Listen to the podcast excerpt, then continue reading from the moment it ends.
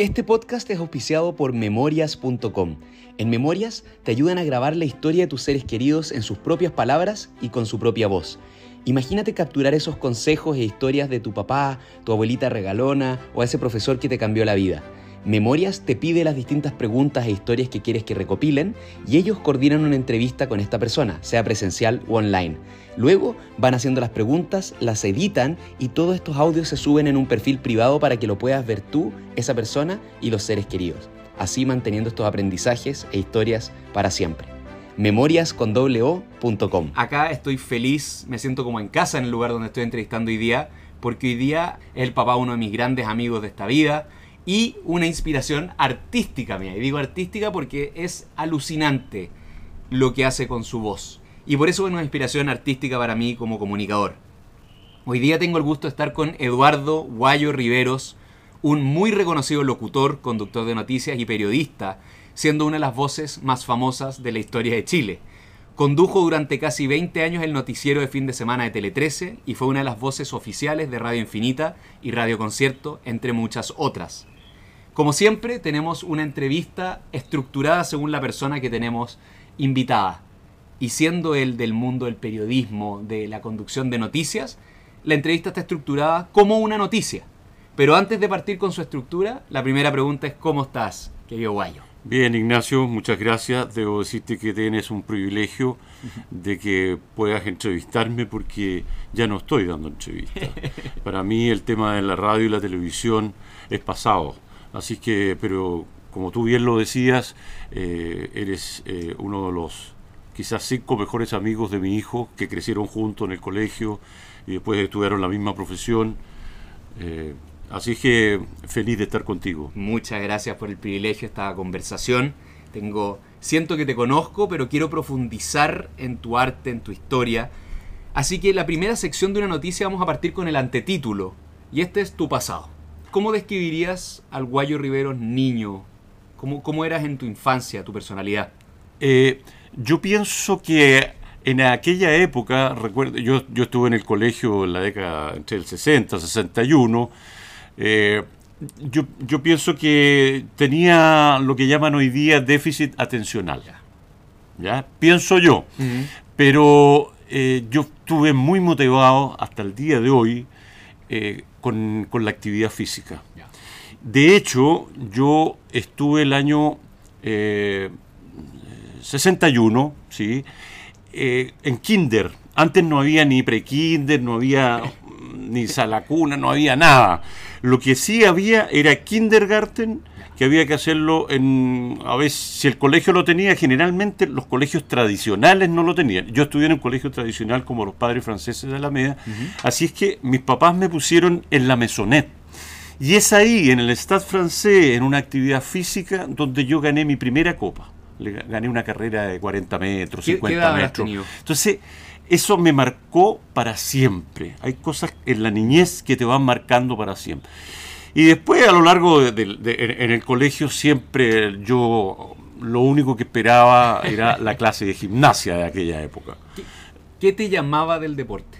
Hoy día, si es que puedes ponerle una razón a por qué el deporte te, tiraba tanto. No sé, eh, yo, yo pienso que la, las habilidades que pude haber tenido de, haber jugado bien al fútbol, por ejemplo, o de haber sido también seleccionado a atletismo en el colegio. Fui campeón de Chile, fui campeón del torneo más importante de los colegios particulares, el Mario Correa del Atlético Santiago, en dos ocasiones en el lanzamiento del disco. Y también paralelamente era seleccionado de fútbol. Y jugamos una final de fútbol cuando yo estaba en tercero medio y casi ganamos, yo también era titular, eh, etcétera. Entonces, eh, el, deporte a mí ah, es, es, un estilo de vida, eh, es parte de mi pauta diaria. Yo cuando no hago deporte hasta el día de hoy, que tengo 67 años, siento que mi día no está completo. Increíble. Y esa, esa vocación por el deporte tiró fuerte porque tú estudiaste educación física. Correcto. La verdad es que estuve un año en Derecho, en Ciencias Políticas, que era un, año paralelo en la Universidad de Chile, y como les decía antes, yo entrenaba en el lanzamiento del disco. Mi profesor o mi entrenador me citaba a la Escuela de Educación Física de la Universidad de Chile, y yo veía que ahí había un mundo muy entretenido, Así que le dije, papá, mamá, no voy a seguir en Derecho, voy a postular a Educación Física, y fue la carrera que yo saqué en el año 1980, donde eh, tuve eh, muy buenos amigos, fue una, una carrera que me formó mucho más integralmente y bueno, eh, nunca ejercí. La única vez que ejercí fue como, como preparador físico del COPS, que son los exalumnos del Cray House, en, eh, en, rugby, y fue la única vez que, que, ejercí. Después, ya terminando mi carrera de educación física, yo ya sabía de este tema que me, me gustaba, que eran las comunicaciones. ¿Cómo descubriste las comunicaciones? Las comunicaciones eh, es algo bien, eh, es, medio anecdótico, porque hay dos personas en mi vida que fueron importantes. Una es un profesor de castellano que yo tuve en, octavo año básico, se llama Hipólito González, y don Hipólito González recuerda que antes los, grandes profesores, maestros, eh, hacían clases tanto en colegios particulares como en colegios fiscales. Él era del Liceo de Aplicación y también hacía clases en el Colegio Padre Franceses. Y un día dijo, cierren los libros, hoy día les voy a enseñar a cómo leer en público. Y parece que yo fui el alumno más, eh, eh, el alumno más aventajado, y de ahí nace el bicho. Después, después hay como una laguna ahí, pero siempre estaba esto de, de poder eh, comunicarme. A veces los profesores, yo levantaba la mano, profesor, ¿quiere que yo le lea lo que usted está leyendo? Yo le, le leía a mis compañeros. Y mi madre, que era una, como se decía antes, radio escucha, porque se, mi madre se despertaba con el correo de minería y se, eh, eh, se dormía con el correo de minería. Entonces yo, y me llevaba al teatro también. Yo fui mucho al, Teatro de Américo Vargas, de Puridurante, al Ictus, siendo muy joven, adolescente. Ella nos llevaba al teatro. Y en alguna oportunidad yo le pregunté, mami, eh, ¿sabes qué? Me voy a grabar y quiero que me des tu opinión. Y ella me vio, hijo, parece que tienes bastante talento. Y ahí empezó toda una, ¿cómo te dijera? Un autoconvencimiento de que yo tenía, eh, tenía pasta para, para, para este tema. Eso. Wow. tienes el deporte que está tirando muy fuerte, pero esta es una aptitud en un universo aparte, donde sentiste confianza porque te dijeron distintas personas, hay pasta. Sí, pero no se te olvide que ya teniendo 24, 23, 24 años, ya estás pensando en ser profesional. Claro en ganarte tus primeras lucas. Exactamente. Y yo vi con muy buenos ojos porque tuve la acogida de un gran profesional como César Antonio Santis, que fue el que me apoyó. Eh, no tengo ningún reparo en decirle, él fue el que realmente me apoyó y que vio un talento muy especial para que yo eh, me dedicara a este tema, con las consecuencias que, que se produjeron después, tal cual. Con eso pasamos entonces a la segunda parte de una noticia, que es el título, este titular. Y el titular es tu voz. Vamos a hablar un poco de tu voz porque es una característica muy notoria y muy importante para tu trayectoria. ¿Cuándo tu voz cambió muy joven? ¿Tu voz fue el, el, volumen que tiene todo? ¿Cuándo te diste cuenta tengo una voz distinta? Bueno, para en la, época en que yo empecé a, intentar trabajar en los estudios de grabación o en las mismas radios, habían próceres de la locución. Próceres, Eleodoro Chondo, eh, bueno, el mismo César, don Raúl Matas, eh, se me olvidan algunos, eh, pero eran realmente profesionales que yo admiraba. Entonces empecé a tomar clases de fonoaudiología y de dicción y ahí empecé, digamos, estaba la materia prima, era un diamante en bruto. Y, ya con, técnicas empecé a trabajar un poquito más la voz. Y bueno, fíjate que eh, con el tiempo parece que uno va agravando más la voz y, se, va, se va produciendo eso, teniendo una, una voz un poquito más más, más redonda, más robusta eh, que cuando yo era joven, ¿vale? Porque me pasa, tú hablas un castellano muy, un español muy bueno. Es Sí. porque más allá de tener una muy buena voz, un- una voz completa, redonda, es, hablas muy bien. Y, y- y yo te conozco en tu día a día, te veo en un asado o te veo en las noticias. Y cada palabra tiene su importancia y le das y, y la partes fuerte y la terminas fuerte. Les das distintos tonos. es- eres muy interesante escuchar hablar. ¿Cuál crees que es el mayor distintivo de tu voz a lo largo de tu carrera? Yo creo, Nacho, que he aprendido, primero la lectura te hace muy bien. Yo leo mucho, he leído a, la- a Vargas Llosa eh, y, y- y- y- y autores españoles, tanto hombres como mujeres. Pero siempre admiré cómo hablan los colombianos y cómo hablan los peruanos. ¿Ya? Entonces, eh, eso para mí es fundamental determinar con las heces como corresponde, de no tragarse ni, ni- ni, eh, las palabras. Entonces, para mí eso es, es- es fundamental. Aparte que, bueno, eh, ¿qué es lo que pasa, Nacho? Hoy día la juventud o los locutores jóvenes quieren terminar rápido. Y no, uno, uno tiene que tomarse su tiempo. Por ejemplo, yo leo lecturas en la parroquia donde voy todos los domingos. Y bueno, hice una pequeña clase. ah, ya han, han salido alumnos, yo les digo, a- a- alumnos bien aventajados, no para ser profesionales de la voz como yo, pero tómense su tiempo. Aquí nadie les está apurando. Mastiquen las palabras. Las palabras de las lecturas religiosas, los textos principalmente, son, no son fáciles. Entonces hay que masticarlos, hay que darle el énfasis que corresponde. Bueno, y además que para leer noticias, para comunicar noticias, uno tiene que hablar bien. Eso. Excelente. A mí me yo, yo también trato de trabajar harto el tema de la voz como actor y me llamó mucho la atención una vez que, que escuché a Barack Obama hablando sobre cómo él encontraba más importante trabajar la pausa y el silencio que la palabra.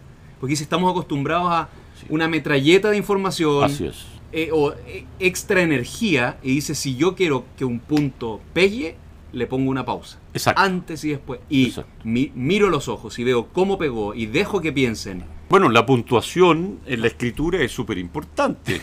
claro, porque hay gente que dos puntos y siguen. No, dos puntos es una pausa. Es un segundo.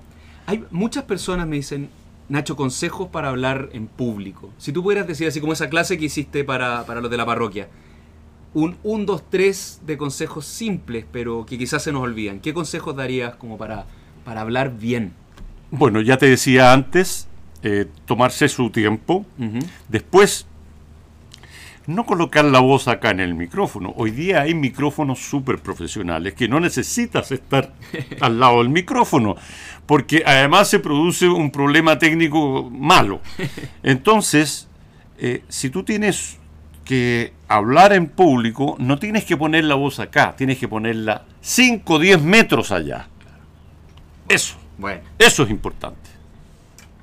¿Qué admirabas tú de los grandes locutores de los que aprendiste? ¿Y qué falta hoy día? Porque, porque siento en la radio efectivamente que hubo un cambio gigante. Cuando uno habla, cuando yo hablo de que te conozco, muchos dicen caballero, y cuando hablaba yo lo escuchaba, y, como objetivo, eh, eh, como bien comunicado. Y hoy día, en cambio, yo siento que uno va en la radio o en la tele y es como, a ver, entonces hoy día la cuestión que tenemos, las noticias, no sé", y como que hablan para sí mismo y en movimiento y se pierde la atención. Bueno, lo que pasa es que el periodismo ha cambiado muchísimo en el sentido de que los periodistas quieren ser protagonistas de la noticia. Y yo siempre, desde que empecé, tuve clarísimo que si yo era pintón o me vestía bien, yo no era importante. Lo importante y la vedette es la noticia. Entonces los periodistas hoy día quieren no preguntar, sino que exponer. Entonces, si, si yo vi a la, a la Raquel Correa, una tremenda periodista, entrevistadora de todos los presidentes de Chile, eh, eh, yo creo que todos esos archivos están.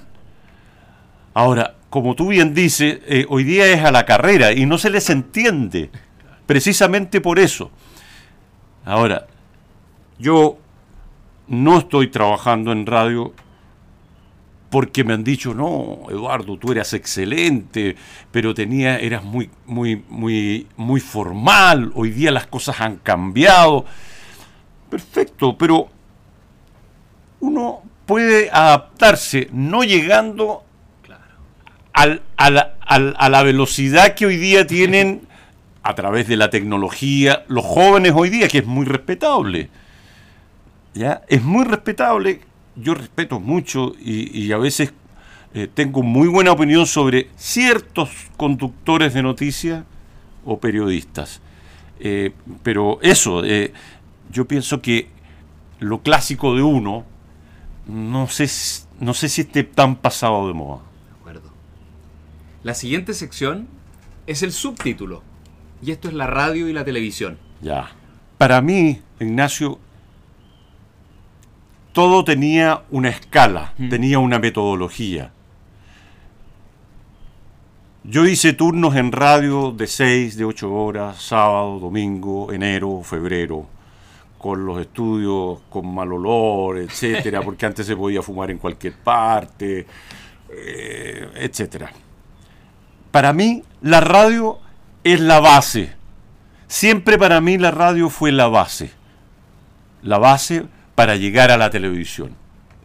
Entonces, eh, todos los conductores de noticias, Javier Miranda, César Antonio Santi, Raúl Mata, eh, todos eran de la escuela eh, que yo pienso que fui el último buen alumno que tuvo esa escuela. ¿Ya? Entonces, la radio para mí es fundamental para entrar a la televisión. Yo creo que, bueno, hoy día están muchos tus colegas, los actores que también están haciendo de todo porque se, ha abierto un abanico de posibilidades en, todas las redes que hay en la televisión y enhorabuena. Si mientras más trabajo haya, mejor. Yo soy feliz de que a la gente le vaya bien, pero que sean buenos profesionales empiezas a conducir noticias en televisión, empiezas a aparecer en tele. Ah.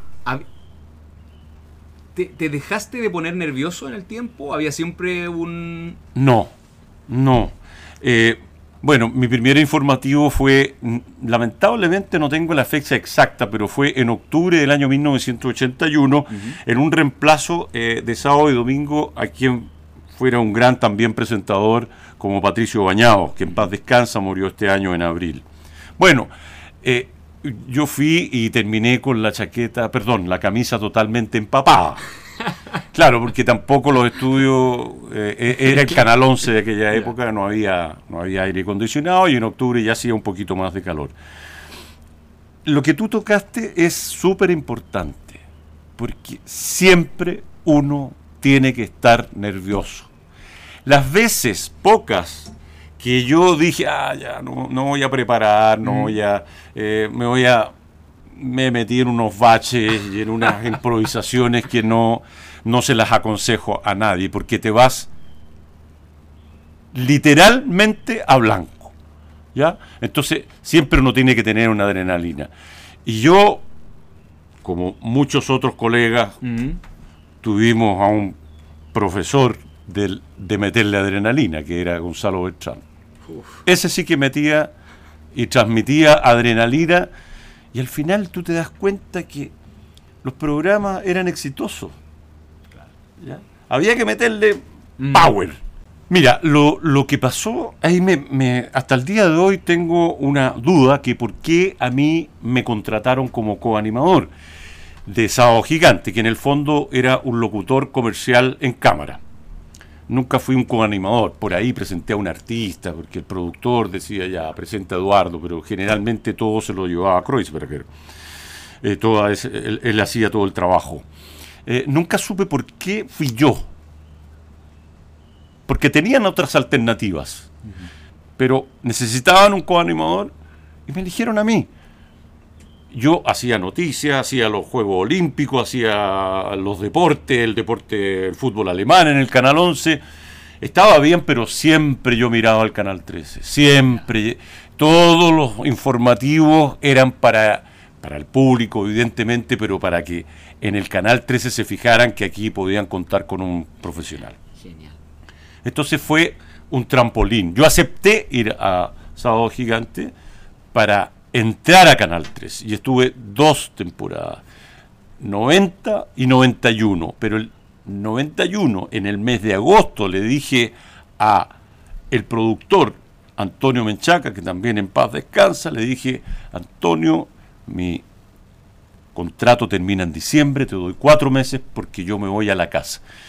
Y ahí surgen algunas producciones mías en complicidad con eh, el que era director, el switchman del Tele 13, que lo único que quería era que yo entrara a Tele 13.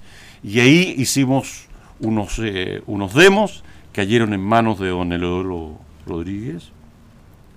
Y él me dijo a fines de noviembre, Eduardo, usted no se va, se queda acá, va a empezar en el Teletarde. Y ahí, bueno, empieza la carrera ese mismo año, 1992, que para mí siendo muy joven, yo creo que tengo el, mm, eh, el, el, el, mejor de los recuerdos de ese año 92, porque entro a hacer noticias, entro a, a, participar como presentador de los programas deportivos, y en octubre Gonzalo Bertrán me dice, vamos a hacer cuatro programas en Viña del Mar de martes 13. O sea, er, era Todo. el sueño del pibe el año 92. Genial. Eso para mí fue el mejor año de mi carrera profesional. Extraordinario. La televisión es imagen. Y, pero más que eso es, te diría yo, lo que siempre les he inculcado a mis hijos es cómo pedir las cosas. Hay que saber pedir las cosas. Y además que yo siempre he tratado de ser una buena persona y tratado de ser caballero en el sentido en el sentido bueno de la palabra.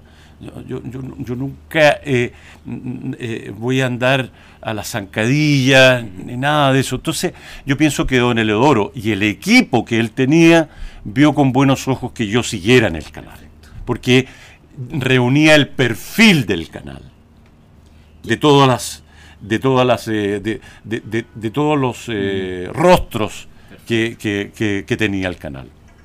¿Qué aprendiste que es la diferencia más grande entre hacer radio y televisión?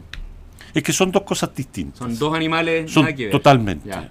totalmente. Son dos cosas más eh, diferentes que pienso yo que eh, la radio te, te, da un poquito más de... Um, es más permisiva, ¿ya? La televisión no, porque la televisión es, es, es voz e imagen. Entonces, uno como conductor de noticias eh, tienes que interpretar y leer lo que el periodista hizo durante todo el día. Y vayamos a la política, si el periodista hizo una nota que a ti no te parece o no estás de acuerdo, no puedes hacer un guiño, solamente tienes que interpretar y comunicar. El espectador es el que tiene que evaluar. ¿Me entiendes? Entonces, yo jamás hice un guiño para esto, para lo otro, eh, si aprobaba o no. No, no, uno tiene que ser comunicador neutro. Excelente. Neutro. A eso quería ir y pasamos a la siguiente sección de una noticia que es la bajada. Y la bajada en lo tuyo va a ser leer noticias. Esto es lo que hiciste por mucho tiempo y muy bien. Leer noticias en vivo más encima. O sea, rec y lo que tú dices ahí es. Eh, otra cosa distinta a la radio que puedes estar echado para atrás o puedes como tener tu, tu voz va a ser distinto a tu cuerpo, pero en esto estás expuesto. ¿Qué cosa no se sabe o no se ve del oficio de presentar noticias? Eh, bueno, lo, lo, que pasa es que cuando uno se sienta a leer noticias en un informativo, en televisión, eh, no es llegar y sentarse o sea, a uno lo ven sentado y con una actitud, y con una voz, y con un desplante, etc. Pero uno está mu muchas horas antes en el canal. muchas horas antes. Entonces, eh, yo por lo menos participaba en las ediciones, con los editores, conversábamos. Entonces, hay, hay muchas cosas que, que se sacaban de la noticia, otras que se agregaban. Eh, eh, eh, es el trabajo previo, es lo que la gente no sabe. Otra cosa que, anoté acá, como en esto de, leer noticias en vivo, era lo, que, lo que, empezaste a, conversar en el capítulo anterior, que es, tú tenías que leer las noticias objetivamente, o sea, con un apruebo o rechazo, por ejemplo. tú dejabas que la gente se formara una opinión. Uno no puede. Como, el conductor me viene a pasar una noticia, así como yo la estuviera leyendo en un diario, y qué opinión me formo yo. En eso, tenías un personaje de conductor de noticias, eras tú, pero esencializado, como quién era esta voz. De antes, eh, Ignacio, te dije que yo venía de una escuela. Y esa escuela es la que hasta el día de hoy yo pienso que debiera existir. Incluso, hoy día no sé si te has dado cuenta, que usan lápiz Amina o lápiz Bic.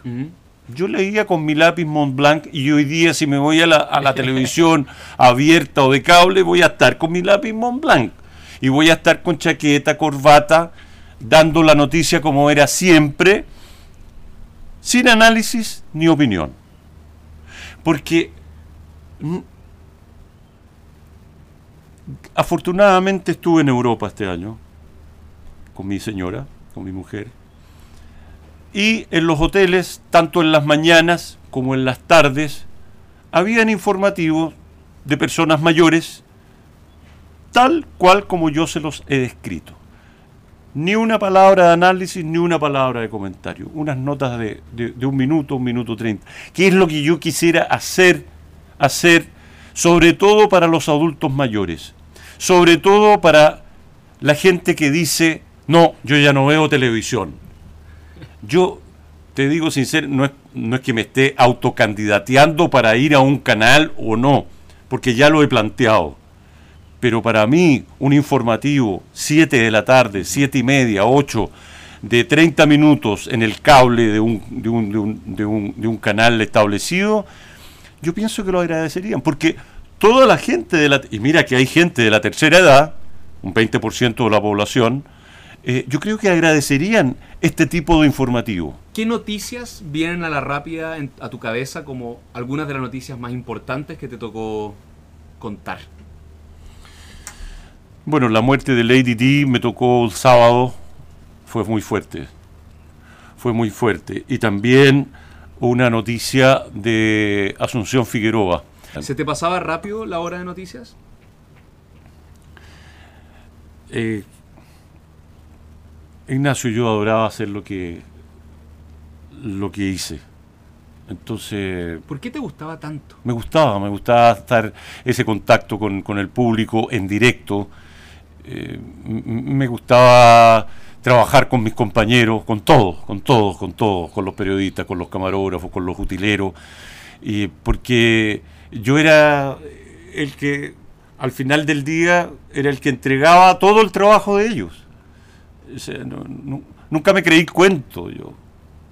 yo fui una persona siempre muy sencilla. La vanidad, evidentemente, cuando uno llega a un restaurante o a alguna parte, lo reconocen hasta el día de hoy, eh, uno se siente eh, querido, pero eso, eso como, como dicen por ahí, tiene que estar ahí. Es un ahorro, un ahorro de amor, de cariño, de respeto. Hay algo que me parece muy curioso contigo, porque como te digo, tú eras una señal de objetividad y eras un vehículo de noticias. Sí. Pero la gente, yo he visto cómo te saludan en un restaurante y cosas así, y hay mucho cariño. Sí. Como si te conocieran. Pero lo que vieron es una versión tuya súper correcta que viene a hacer su trabajo, a informarlo de cierta manera, siempre terneado, siempre con corbata, siempre impecable. Y, me acuerda mucho que, a, a, las personas nos hace muy bien ciertas rutinas, como yo confío en él que me informe. Claro y de él no espero que un día venga de guayabera y el otro día de no sé. No, no, Él siempre va a estar vestido bien, me va a hablar correcto. Bueno, eso es credibilidad. Nada más. Y eso, eso, es un plus, que, la gente lo valora. Y lo otro es que, te confieso, vuelvo a, al principio del privilegio que tienes de entrevistarme, porque me llaman de todos los canales para ir a hacer otra cosa, para ir a hablar de esto, para ir a un, qué sé yo, al pasapalabra. O, y yo, mi respuesta es no. Yo, está cerrada la puerta, entre comillas, pero yo no voy a ir a, a, cualquier. Yo al canal que vaya va a ser con un contrato firmado a algo específico y muy relacionado a lo que hemos conversado en esta oportunidad. Que, esa credibilidad está dada por la coherencia. O sea, él no esperaría de él verlo en esta otra cosa. No. Yo creo que la gente, eh, eh, lo que te decía yo, el, cariño que me muestra en la calle. Eh, que en un principio para mí era un cariño, pero era, como un, una, una, daga, como diciendo, pucha, muchas gracias, pero ¿por qué no estoy en, televisión? ¿Por qué no estoy en radio? ¿Me entiendes? Pero no importa, he aprendido, eh, eh, producto de conversaciones eh, con amigos, realmente amigos, amigos, que me han dicho, ¿sabes qué? Quédate con eso quédate, mi señora, mi mujer, que me, conoció en este tema, mis hijos, todo, papá, te retiraste cuando tenías que retirarte, a lo mejor fue muy prematuro, pero todo el mundo habla bien de ti, entonces quédate con eso. Y me ha costado, pero eh, eh, estoy siendo mucho más feliz que metiéndome esa daga. Al día de hoy soy un hombre feliz. Eh, tengo una cantidad de conocimiento, a veces me olvido de lo que voy a buscar a la pieza, pero es porque somos mayores, somos adultos, tenemos un disco duro que realmente eh, cuesta encontrar, pero, eh, pero tenemos la experiencia, que infelizmente en Chile mm, no, no es bien valorada. La última sección en la estructura de una noticia es el cuerpo de la noticia, la carne. Y acá todas las entrevistas, sea Feña González o quien sea, les hacemos una serie de preguntas iguales para ver cómo se van cruzando estas miradas de estas llamadas de 38, 39 entrevistados. ¿Un libro que te haya marcado? Eh, confieso que he vivido. Mira. Y eh, el de el de Edwards, eh, Persona non grata. Y también de, del del, escritor chileno que fue embajador, espérate. Eh, ¿De eh, Ampuero? De Ampuero, de Roberto. De Roberto. Eh, Bien, también. Traductor nacional. Gracias. Rápidamente, algunas inspiraciones de tu vida, en lo laboral, en lo deportivo. ¿Qué personas te han inspirado? Creo que César Antonio Santis es una persona para mí muy importante. Don Raúl, en mi profesión. Sí. Pero también como amigo. Y el maestro, Raúl Mata. ¿De qué aspecto de tu personalidad te sientes más orgulloso? Soy una persona que trato de ser todos los días una buena persona. Estoy siempre pendiente de los demás. Creo que llevo conmigo la caridad. A ver, en no darme cuenta que hay una persona que me necesita. Si hay una persona que me necesita, yo acudo y trato de ayudarlo desde mi modesta trinchera. ¿Qué es aquello a lo que no puedes evitar volver? Algo a lo que hay vuelto y vuelto en la vida. Volver a jugar fútbol por mis, rodillas, preferentemente es eso. ¿ah? La actividad física, ya tengo 67 años y ya estoy limitado. Eh, pero claro, la, la actividad física que uno hacía, hoy día ya no la puedo hacer. ¿Qué es lo más importante que has aprendido? Bueno, yo soy muy pro familia y no transo mi familia no transo a mis hijos, a mi señora, eh, moriré con ellos. Y eh, el concepto de hogar, el concepto de mesa, que tú lo conoces, eh, para mí es intransable. Genial. Finalmente, ¿qué consejo le darías a las personas que escucharon esto? Que sean perseverantes, que, que salven esa palabra que es frustración, que se sobrepongan a todo eso a mí, un par de veces, unos ejecutivos de una radio cuando yo estaba empezando, me dijeron, pero ¿qué haces aquí? Si tú no tienes nada para hacer acá. Y afortunadamente les di, Buenas razones. les di, claro, le- lo- los di vuelta con mi trabajo, con mi perseverancia, con mi constancia, que es, es, es un es un consejo, una sugerencia que muchos la dan. Hay que pasar las vallas una por una, como se dice en inglés, step by step, ¿ya? Y, y no adelantarse, sino que las cosas llegan en su debido tiempo, no antes ni después. Muchísimas gracias, Guayo. Si te fijas, yo en este podcast trato de hablar lo más correcto que puedo también. Claro. Porque yo podría hablar así, súper fácil y ser. Nacho en una... Pero, pero, pero siento que ese niño de 18 que escucha este podcast prefiere esto. Es que la gente lo agradece, Ignacio. La gente agradece que te hablen bien, en un buen castellano. Exactamente. En general nosotros, los chilenos, hablamos muy mal. Ese es el tema. Es el tema. Yo estoy feliz eh, de haberte recibido en mi casa, Ignacio.